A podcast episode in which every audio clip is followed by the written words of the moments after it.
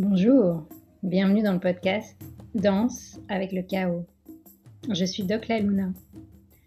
L'Inde, mon pays d'origine, m'a appris à danser avec le chaos, à faire des obstacles de la vie, des opportunités pour grandir. Après une carrière de médecin classique, je décide de quitter la blouse blanche. Je ne me retrouve plus dans les codes de notre société patriarcale, post-colonialiste.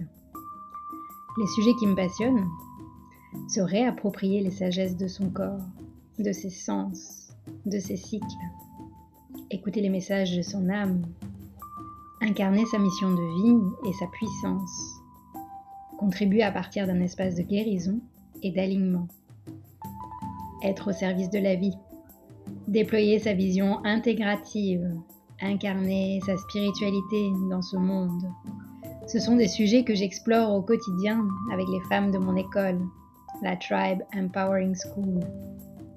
Ce podcast pour moi, c'est un rendez-vous avec mon âme et avec toutes les âmes qui souhaiteront partager un espace de reconnexion, de célébration, malgré nos doutes et les temps incertains que nous traversons. Je vous propose de transformer le chaos qui fait peur en chaos créateur. Namasté.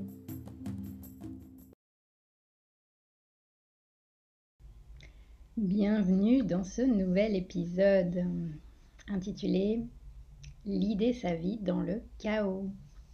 Alors, pourquoi ce thème? Dans quelques jours va avoir lieu le sommet virtuel L'appel de Gaïa, leaduse du nouveau monde, où je suis invitée parmi 21 leadeuses du nouveau monde. Ce sommet alchimique est organisé par Vanessa Fourcodo, qui est entrepreneur et qui est la créatrice de la Voix de Gaïa cet épisode pour moi, c'est un peu une manière de me préparer pour euh, l'atelier que je vais proposer lors de ce sommet. Car ce sujet du leadership dans le chaos me passionne vraiment depuis euh, plus d'une vingtaine d'années en fait. Mais avant de vous partager mes expériences et mon ressenti, je vous propose de plonger dans une petite bulle d'expérience, de retour à l'intérieur de nous pour aller écouter comment ça pétille, comment ça résonne dans notre corps. Alors je vous invite à vous installer confortablement. Si vous avez déjà écouté les précédents épisodes, vous commencez à avoir l'habitude. Fermez les yeux si c'est cure pour vous. Si vous conduisez, gardez les yeux ouverts bien sûr, mais descendez votre attention grâce à votre souffle dans la cage thoracique, dans le ventre. Créons cet espace pour euh, permettre à notre corps d'être pleinement présent.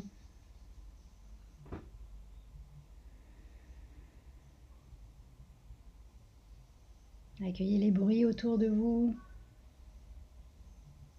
en gardant votre attention au centre, au centre de la poitrine ou au centre du ventre.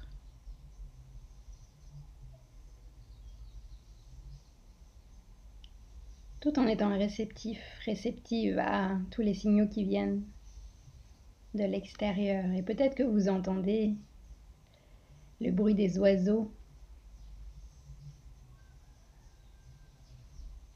à ma fenêtre.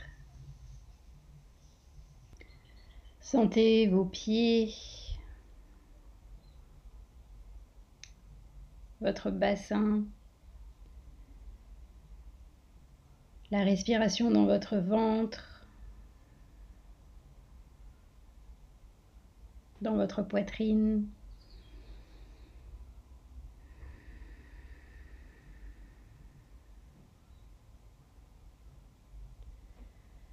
Sentez vos épaules aussi.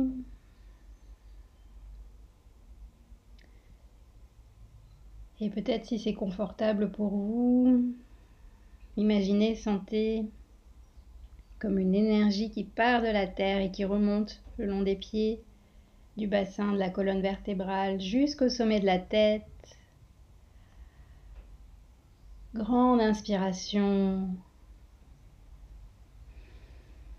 Grande expiration.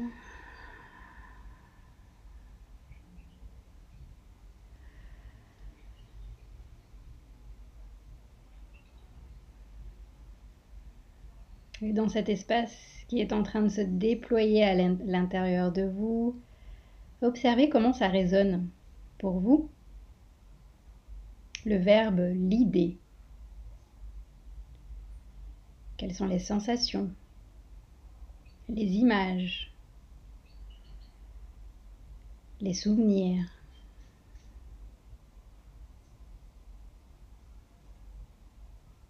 Comment est-ce que votre corps a enregistré cette information?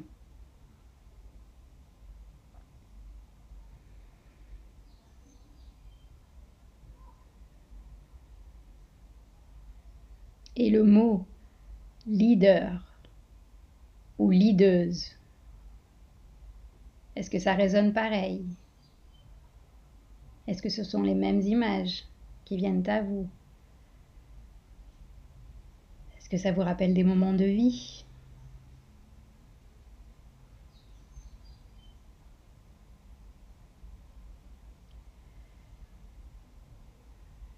Leader, leaduse. Est-ce que ce sont des mots réservés à des catégories professionnelles comme des chefs politiques, des chefs d'entreprise,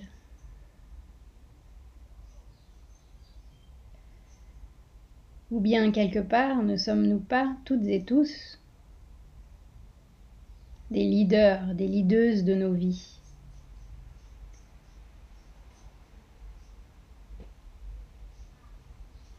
Des leaders, des leadeuses qui intègrent toutes les dimensions du vivant. au service de la vie.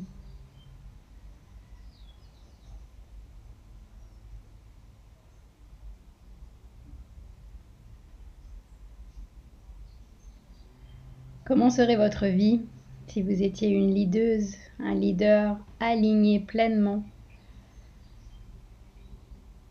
avec ses désirs profonds, ses valeurs,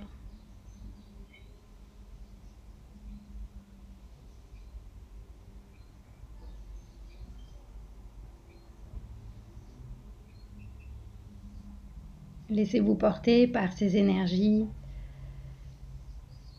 ces vibrations. Et je vais répéter encore une fois la question pour vraiment amplifier ce champ de réceptivité. Comment serait votre vie si vous étiez pleinement aligné en tant que leader, leaduse, à l'écoute de vos valeurs, de vos désirs profonds? Si on partait du principe que la vie faisait tout pour orchestrer votre succès, vos réalisations.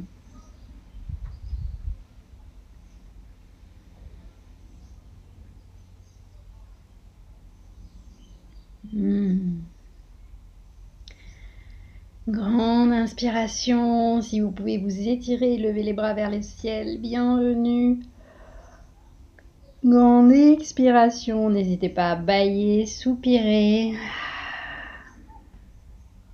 Prenez le temps d'intégrer tout ce que vous avez ressenti. Et tranquillement, nous allons plonger dans cette question. C'est quoi être un bon leader, une bonne leaduse pour les humains que nous sommes?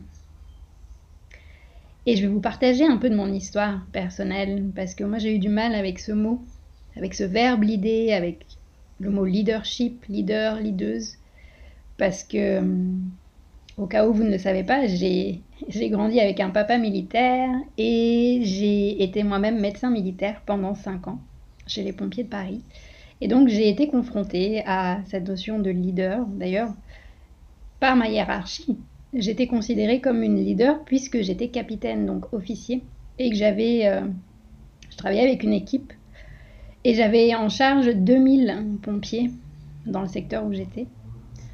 Euh, mais à cette époque-là, pour moi, le leadership, c'était vraiment un, un symbole de la pyramide hiérarchique dans l'armée, mais aussi finalement dans notre société. Et le leader est au sommet de cette pyramide, parfois coupé de la base, et de par mon statut, j'étais plus proche du sommet que la base et pour moi, c'était vraiment. Euh, il y avait quelque chose de déconnecté. Et je ne me sentais pas du tout à l'aise avec cette vision du leadership déconnecté. La majorité des leaders avec, avec lesquels j'étais avaient une posture assez patriarcale, supérieure, un peu protectrice aussi. Et pour moi, ce que je voyais entre les lignes dans les réunions, dans les événements, dans les manifestations, beaucoup de compétition, de domination, de prise de pouvoir, voire même parfois d'abus. Euh, et je tiens à préciser quand même qu'il y a quand même eu quelques chefs qui m'ont inspiré. Mais je me rends compte que c'était une minorité et qu'ils étaient un peu, entre guillemets, mal perçus. Parce qu'ils avaient euh, une manière différente d'agir. Euh, en fait, ils avaient intégré dans leur leadership une posture plus humble, plus euh, contemplative, avec des qualités yin. Ils étaient plus à l'écoute. Ils étaient plus dans une posture d'égal à égal.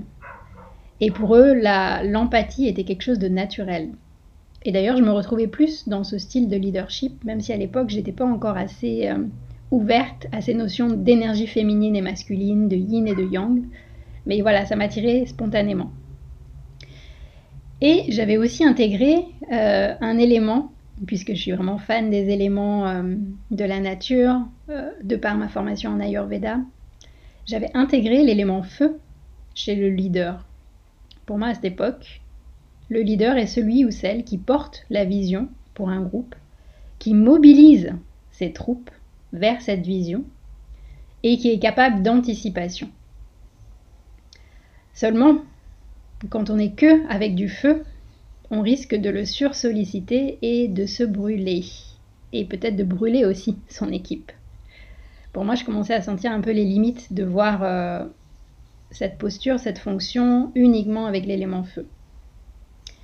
Puis les choses de la vie ont fait que j'ai quitté l'armée et je me suis reconnectée à ma passion pour les sagesses ancestrales, qui s'inspire beaucoup de l'intelligence de la nature. Et je me suis rendu compte que l'image de la pyramide ne me correspondait plus. Petit à petit, je l'ai remplacée plus par le cercle, où euh, tout le monde a la même importance, tout le monde se voit dans un cercle, ce qui n'est pas le cas dans une pyramide. Tout le monde est à la même distance que le centre du cercle, qui pour moi c'est un peu le bien commun, le, le pourquoi on est ensemble, et dans un cercle, nous sommes toutes et tous les gardiens des énergies qui circulent entre nous. Pour moi, il y a quelque chose de, mieux réparti, de plus équilibré et aussi de moins contrôlable d'ailleurs. C'est pour ça que je pense que pour des personnes qui ont une vision du leadership en pyramide, ça peut faire peur parce qu'on n'a plus le même contrôle et la même euh, prédictibilité de ce qui va arriver. Et donc ça demande euh, une autre manière de voir sa physiologie, sa manière de penser et d'agir. Et là, lors de ces recherches et ces découvertes, j'ai découvert vraiment une nouvelle forme de leadership.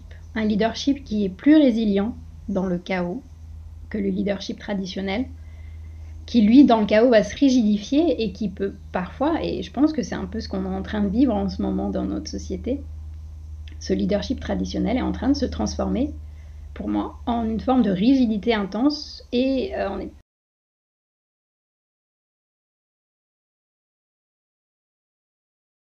Et malheureusement, on risque de, de, virer vers une forme de dictature. J'espère qu'on arrivera à rebondir avant. Alors, pour revenir euh, à ce leadership en cercle, ce nouveau modèle de leadership, pour moi, il y a les mots-clés de résilience, d'adaptabilité qui vont venir petit à petit euh, prendre autant de place, voire même plus, que les mots performance et efficacité. Là encore, pour moi, c'est pas soit l'un, soit l'autre, mais c'est rétablir l'équilibre pour que tout puisse circuler. Je me suis formée avec euh, Global Sisterhood, une école euh, créée par une américaine écoféministe qui s'appelle Lauren Elizabeth Walsh, et j'y ai découvert nos neuf alliés pour incarner ce leadership basé sur l'alliance de nos énergies masculines et féminines. Et j'ai envie de vous partager donc ces neuf alliés pour incarner ce leadership équilibré. Voyez comment chacun des alliés résonne en vous? Regardez si ça fait oui vraiment de manière pétillante ou pas du tout, et c'est ok. Et je vous partagerai ensuite comment activer ces neuf alliés. Alors c'est parti. Notre premier allié pour cultiver ce leadership équilibré, c'est notre curiosité. Vous savez, ce fameux syndrome de la carte d'étudiant chronique. Bah pour moi, ce n'est pas une tare, ce n'est pas quelque chose qui nous freine, ce n'est pas une insatisfaction permanente. Au contraire, c'est vraiment un atout. Pour moi, c'est un signe de processus d'éveil continu. Euh, la personne a expérimenté des événements de vie transformateurs et ne peut plus revenir en arrière dans sa vie d'avant. Elle est connectée en profondeur à l'intelligence de la nature, à la compassion et à l'émerveillement de chaque détail de la vie. Ça peut être une luminosité particulière euh, sur une feuille d'un arbre, ça peut être euh, la caresse du vent sur la peau, ça peut être euh, tellement de choses si simples, mais qui ont vraiment toute leur importance dans cette appréhension du vivant. Euh, quand on est dans cette curiosité, on a conscience de notre rôle de co-créateur, de co-créatrice de sa vie avec l'univers, avec quelque chose de plus grand qui nous dépasse. Quand on est connecté à cette curiosité, nous sommes engagés dans notre travail intérieur, dans notre guérison, dans notre croissance spirituelle. Nous savons que nous sommes au service de la vie et notre curiosité est notre guide dans toutes ces explorations. Alors, est-ce que ce premier allié vous parle? Notre deuxième allié, ça va être euh, l'authenticité. Nous sommes capables de partager sur notre vie, notre histoire, nos idées, notre vulnérabilité. Cela fait partie de notre manière de transmettre, d'enseigner. Ça fait partie de notre puissance de guérison et de connexion. Nous savons que chaque histoire est unique et que notre histoire aussi est unique.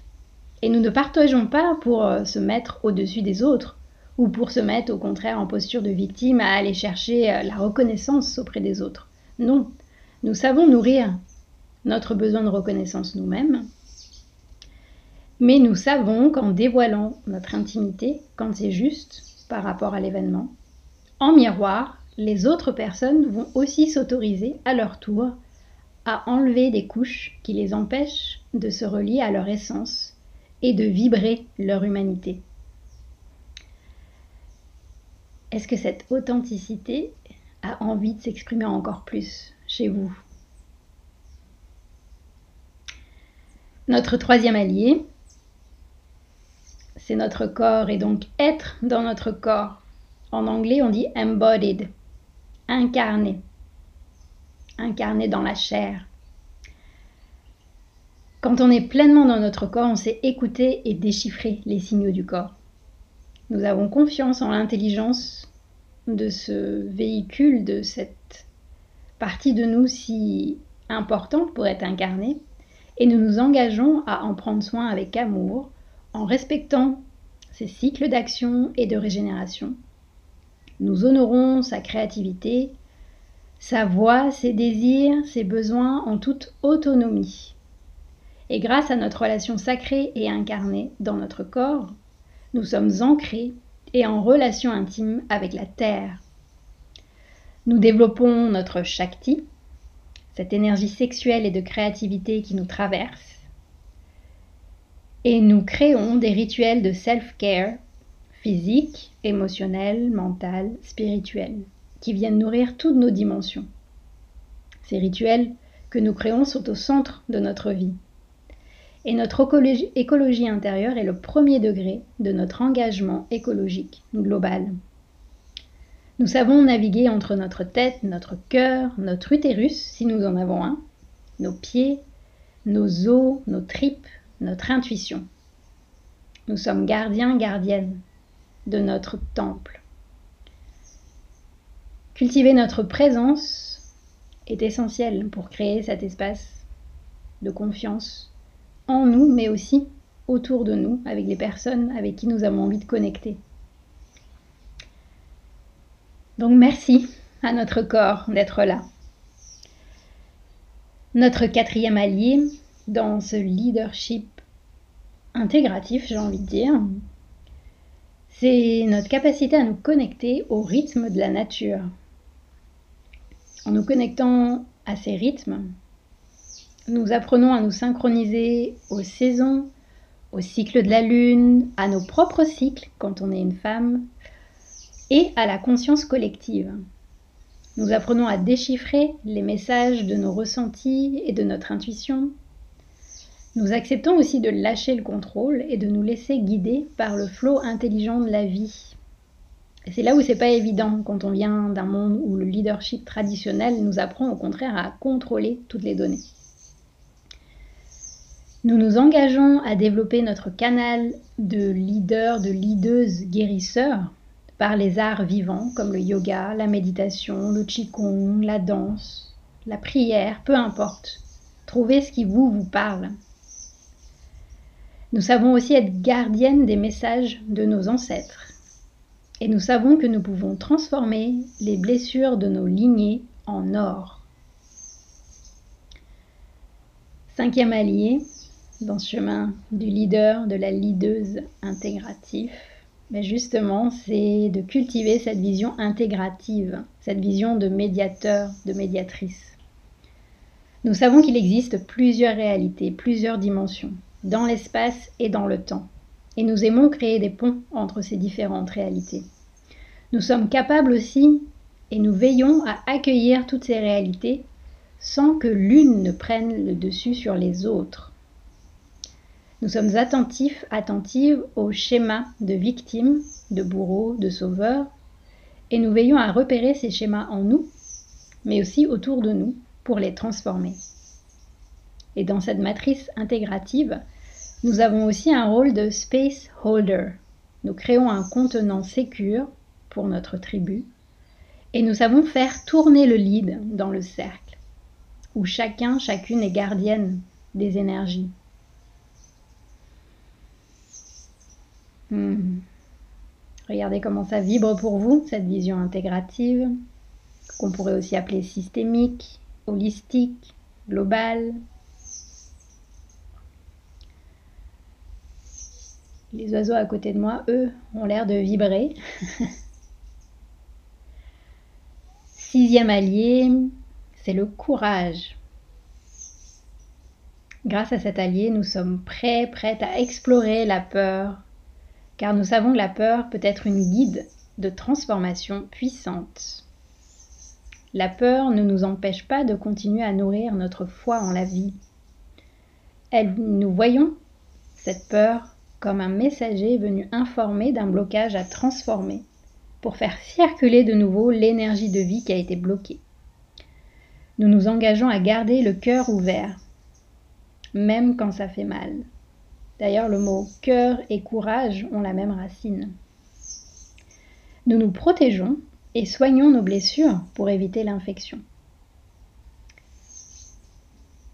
Septième allié, l'intégrité.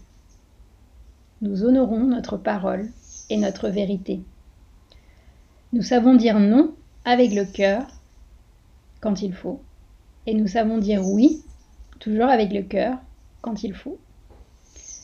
Et nous sommes toujours reliés à cette sagesse du corps. Même si parfois c'est inconfortable de dire non et que ça fait peur. Nous suivons notre guidance intérieure, même si elle est controversée et que l'opinion publique dit le contraire. J'insiste vraiment dessus parce que je sais que parmi vous qui nous écoutez, je pense que nous sommes nombreux, nombreuses à questionner ce qui se passe en ce moment et que ça nous met dans cette zone d'inconfort, cette sensation d'être isolé, seul. Mais vous n'êtes pas seul. Et écoutez vos tripes, même si ça peut faire peur. Nous savons aussi euh, parfois que suivre sa vérité peut faire mal aux autres. Et c'est ok. C'est important de rester dans le cœur, d'accueillir la réaction des autres, mais aussi d'accueillir le fait que pour nous, c'est important de déposer cette vérité. Et nous savons que les énergies opposées existent et cohabitent dans la nature. Donc nous sommes prêts à danser plutôt que de s'opposer. Comment ça vibre pour vous, cet allié qui est l'intégrité? Est-ce que ces derniers jours, vous l'avez honoré?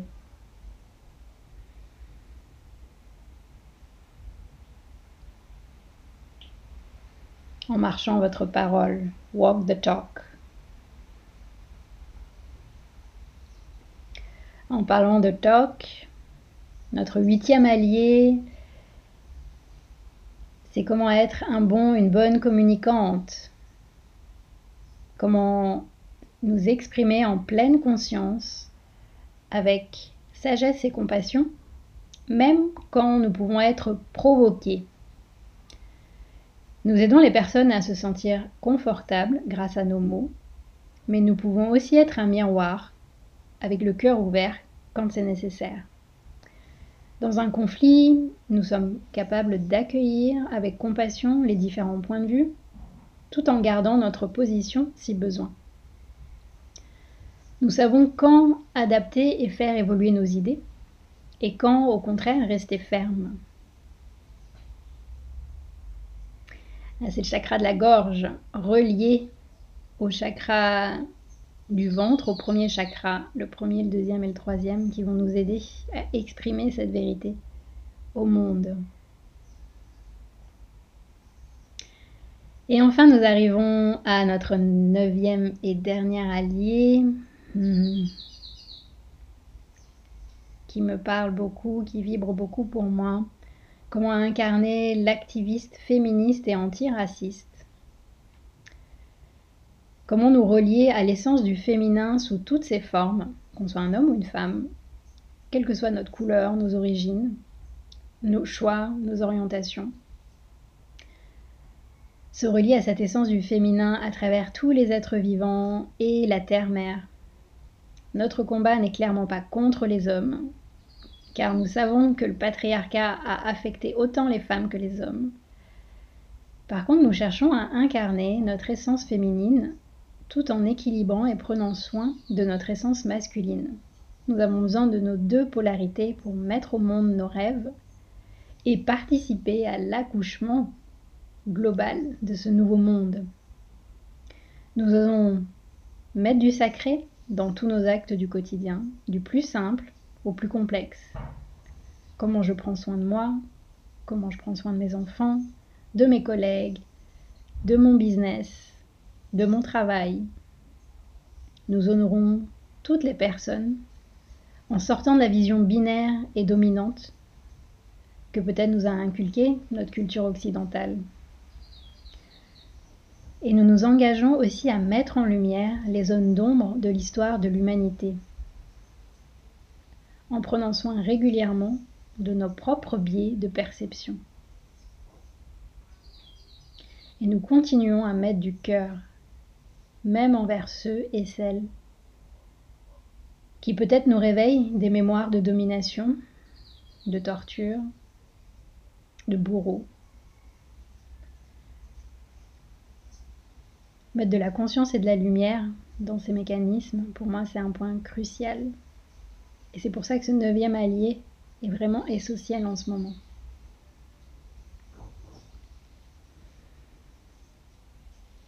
Alors, comment est-ce que ces neuf alliés résonnent en vous?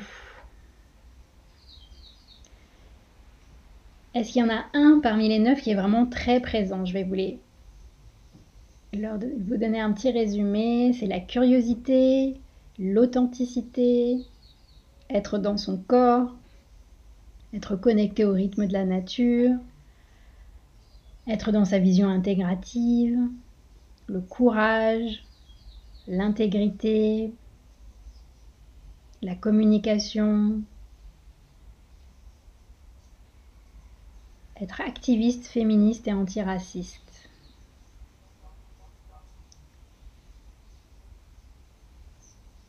Est-ce qu'il y a un des alliés qui a moins résonné que les autres? Et c'est complètement ok. Hein?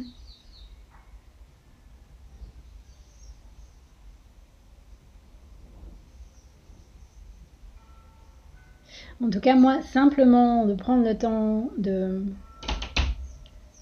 de me poser avec ces alliés, de les mettre par écrit, de les sentir vibrer en moi, ça crée vraiment une, quelque chose d'aligné à l'intérieur de moi avec cette envie de diffuser à l'extérieur. Donc j'espère que, que vous aussi, ça aura ce petit espace, ce champ énergétique euh, du leadership euh, global, intégratif. Appelez-le comme vous voulez en fait. Je me rends compte que les mots finalement euh, sont limitants et très subjectifs. Donc peut-être à chacun, chacune de choisir le mot qui lui parle. Mais pour moi, ce leadership incarné qui connecte aux énergies du masculin et du féminin, ça me parle vraiment. et c'est justement ce que je partagerai lors du sommet, l'appel de Gaïa. Et si vous avez envie de continuer à aller plus loin dans la connexion à ces neuf alliés pour incarner un leadership à l'écoute du vivant, ben, je vous invite à participer à l'ensemble du sommet parce que je pense que les 20 autres leaders qui seront présentes vont aussi apporter leur touche unique, leur couleur unique et vous partager leurs expériences. Donc le sommet virtuel L'appel de Gaïa, les leaders du Nouveau Monde, a lieu du 25 au 31 janvier 2022. Je vous mettrai le lien sous l'enregistrement. Euh, pour ma part, j'interviendrai le dimanche 30 janvier. Je vous partagerai comment notre corps de femme est doté de huit intelligences qui nous permettent d'incarner pleinement notre puissance et notre leadership au service du vivant. Une grande joie de vous retrouver tout bientôt. Namasté.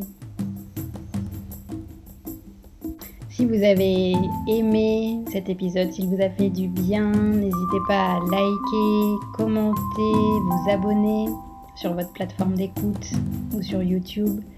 Et n'hésitez pas à partager aussi. Peut-être que vous avez des personnes autour de vous à qui ça fera du bien.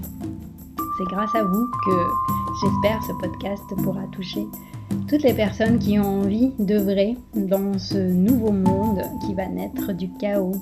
Merci